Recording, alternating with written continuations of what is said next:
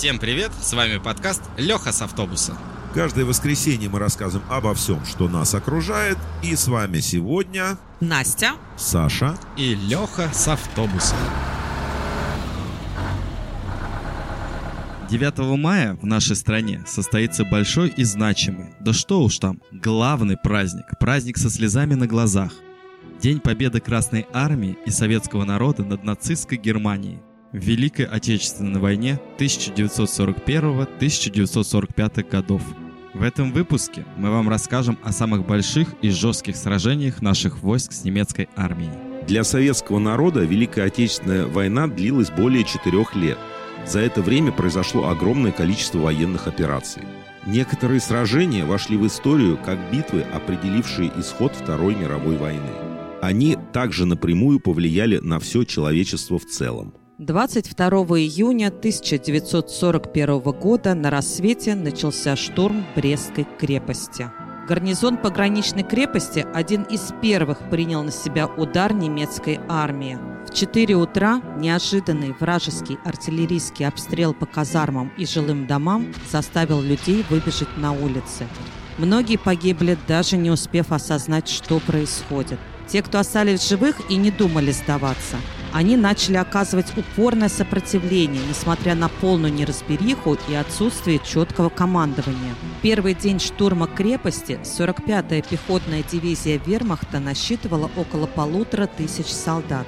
Они разбили наш пограничный гарнизон на небольшие группы. Эти очаги сопротивления сражались яростно и сумели нанести значительный урон вражеским войскам Гитлера. Немцы были удивлены, что советские солдаты продолжают драться даже в самых безнадежных ситуациях и не планируют сдаваться в плен.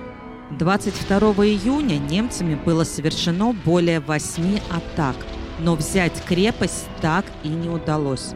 23 июня немцы обстреляли крепость и провели авиабомбардировку с целью зачистки сопротивления и повторили попытку штурма.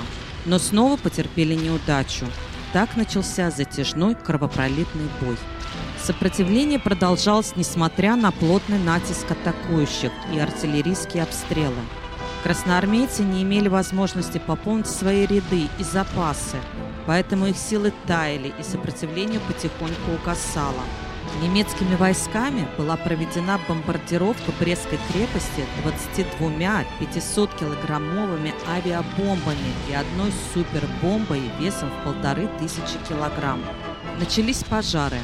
Нескольким группам все-таки удалось вырваться из крепости, но большинство наших соотечественников погибло.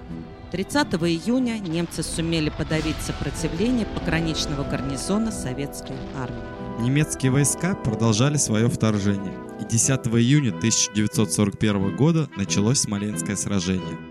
Оно продолжалось три месяца. Ценой огромных усилий советским солдатам удалось задержать наступление на Москву группы немецких армий под названием «Центр». Это была целая серия жестоких битв Великой Отечественной войны, развернувшихся вокруг Смоленска. Красная армия старалась не только дать достойный отпор, но и перейти в контратаки по широкой линии фронта. Это сражение стало решающим фактором замедления фашистского нападения и его последующего краха. Киевская стратегическая оборонительная операция 1941 года стала первой оборонительной операцией Красной Армии и одной из самых драматических и героических битв в истории той страшной войны.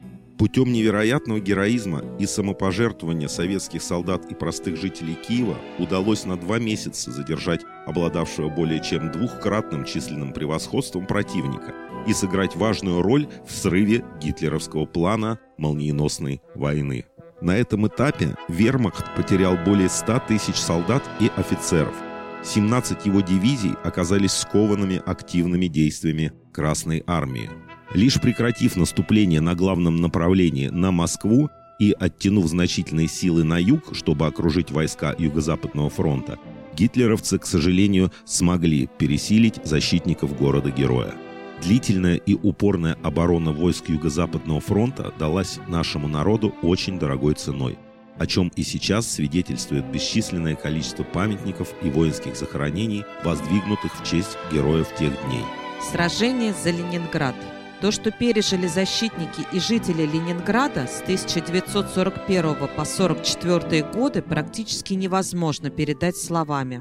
Гитлеровцы штурмовали город, методично разрушали его обстрелом тяжелой артиллерии, налетами авиации, подвергли жесточайшей блокаде, которая длилась 872 дня.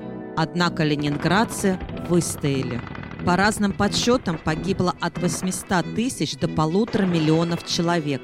Особенно велики были жертвы среди мирных жителей. Тысячи людей погибли от снарядов и бомб, но еще больше от голода, истощения и холода. Ленинград закрыл путь немцам и финнам на северо-западном направлении Советско-Германского фронта. Это был огромный провал стратегии нацистской Германии против СССР. Битва за Москву. Началась она 30 сентября 1941 года. В этом сражении советские войска одержали первую победу. Немцы были очень близки к захвату Москвы, и в середине октября столица СССР оказалась в плачевном положении.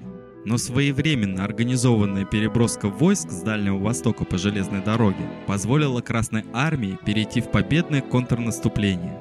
Враг был сильно измотан, и 5 декабря советские войска нанесли ему сильное поражение. Немцы были отброшены на 150-200 километров назад, а Красной армии удалось освободить Тульскую, Рязанскую и Московскую область. Битва за Москву имела колоссальное значение. Она позволила развеять миф о непобедимости германской армии и сильно укрепила боевой дух советских солдат. 8 января 1942 года наши войска начали наступательную Ржевско-Вяземскую операцию. Враг отчаянно сопротивлялся – После приказа Гитлера удерживать занимаемые позиции до последней возможности, бои на подступах к Ржеву, Сычевке и Вязьме приняли тяжелый, затяжной, кровопролитный характер.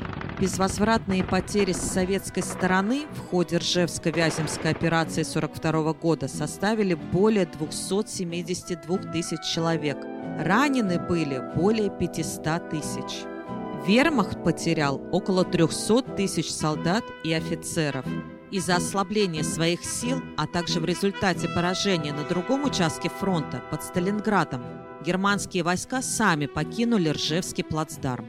Сталинградская битва – самая кровопролитная и в то же время решающая битва Великой Отечественной войны, положившая начало коренного перелома в ее ходе – Выдержав невероятно трудный оборонительный этап сражения, длившийся с июля по ноябрь 1942 года, советские войска не позволили врагу захватить город на Волге полностью.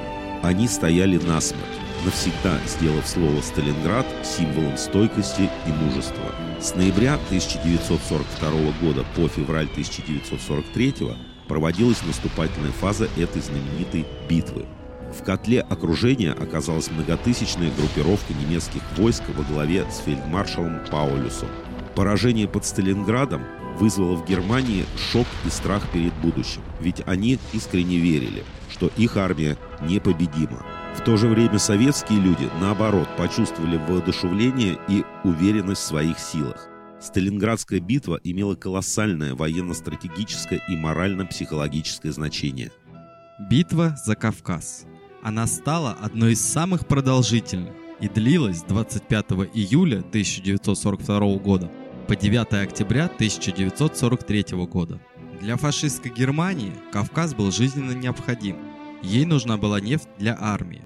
Собственная германская нефтяная промышленность справлялась с трудом. В ходе боев советским командованием были проведены Северо-Кавказская оборонительная и наступательная операция, Новороссийская десантная операция, Краснодарская и Новороссийско-Таманская наступательная операция. Войска Южного, Северо-Кавказского и Закавказского фронтов совместно с НКВД и во взаимодействии с силами Черноморского флота, Азовской и Каспийской военных флотилий в ожесточенных боях и сражениях измотали соединение немецкой группы армии А, остановили их наступление и, нанеся им поражение, изгнали за пределы Кавказа. Курская битва. Сначала Красная армия на Курском выступе отразила мощный вражеский удар отборных гитлеровских дивизий. Затем советские силы перешли в контрнаступление и к 23 августа 1943 года отбросили противника на запад на 140-150 километров, освободили Орел, Белгород и Харьков – С тех пор 23 августа является Днем воинской славы России. После Курской битвы соотношение сил на фронте резко изменилось в пользу Красной Армии, и она полностью перехватила стратегическую инициативу в свои руки. Враг понес тяжелейшие потери и перешел к стратегической обороне, пытаясь сохранить ранее захваченные территории. В Курской битве было разгромлено 30 дивизий вермахта, в том числе 7 танковых. Немецкая армия потеряла 500 тысяч человек, до полутора тысяч танков и самоходок, 3000 единиц орудий и около 1700 самолетов. Но, к сожалению, потери Красной армии были еще более ужасающими. Более 860 тысяч человек, более 6 тысяч танков и самоходок, более 1600 самолетов. Но, несмотря ни на что, битву мы выиграли. В 1944 году произошла белорусская наступательная операция, проводившаяся с 23 июня по 29 августа. Она стала крупнейшей военной операцией за всю историю человечества. Ее назвали в честь русского полководца Отечественной войны 1812 года Петра Ивановича Багратиона. Во время данной операции советские войска освободили территорию Беларуси, большую часть Литовской ССР, а также Восточную Польшу. Вермахт понес тяжелейшие потери. Немецкие войска были разгромлены в районе Витебска, Бобруйска, Могилева, Орши. Всего враг потерял восточнее Минска 30 дивизий, около полумиллиона солдат и офицеров убитыми, пропавшими без вести, ранеными и пленными. Немецкая группа армий «Центр» была разгромлена, а группа армий «Север» в Прибалтике рассечена надвое. В ходе грандиозной битвы за Белоруссию за две недели ожесточенных боев в немецком фронте была пробита брешь шириной в 400 километров и глубиной до 500 километров. Были созданы условия для завершения освобождения белорусской территории, освобождения Прибалтики и Восточной Польши. С 16 апреля по 8 мая 1945 года советские войска провели Берлинскую стратегическую наступательную операцию, целью которой было разгромить основные силы немецких групп армий Висла и Центр, овладеть Берлином, выйти на реку Эльба и соединиться с войсками союзников. Днем 20 апреля был нанесен артиллерийский удар по Берлину. Своеобразный сюрприз Гитлеру ко дню рождения. На следующий день наши войска, прорвав третью полосу вражеской обороны, подошли к окраине Берлина, где завязалось сражение. К 23 апреля был успешно атакован канал Тельтов, тщательно укрепленный гитлеровцами. А 25 апреля произошла долгожданная встреча на Эльбе с американскими союзниками. С 25 апреля по 2 мая шли ожесточенные бои на всех фронтах. Вечером 24 апреля войска Первого Украинского и Белорусских фронтов соединились и окружили 200-тысячную армию генерала Бюссе, не давая ей прорваться на запад. Только 2 мая удалось сломить сопротивление последней крупной группировки немцев. 9 мая генерал-фельдмаршал Вильгельм Кейтель со своим полномочным представителем и маршал Жуков подписали акт о безоговорочной капитуляции Германии. Каковы и были итоги битвы за Берлин. Вторая мировая война была закончена победой Советского Союза. Эта война была одной из самых страшных и кровавых войн в истории. В нее были вовлечены 62 страны, в 40 из которых непосредственно велись военные действия. Их потери во Второй мировой войне в первую очередь исчисляются жертвами среди военных и мирного населения, которые составили около 70 миллионов человек. И мы надеемся, что такого в истории человечества больше не случится никогда. Мы века будем благодарны ветеранам за счастливую и мирную жизнь. Никто не забыт и ничто не забыто. Мы всех поздравляем с главным праздником нашей страны, с Днем Великой Победы. Ура! На этом все. До новых встреч.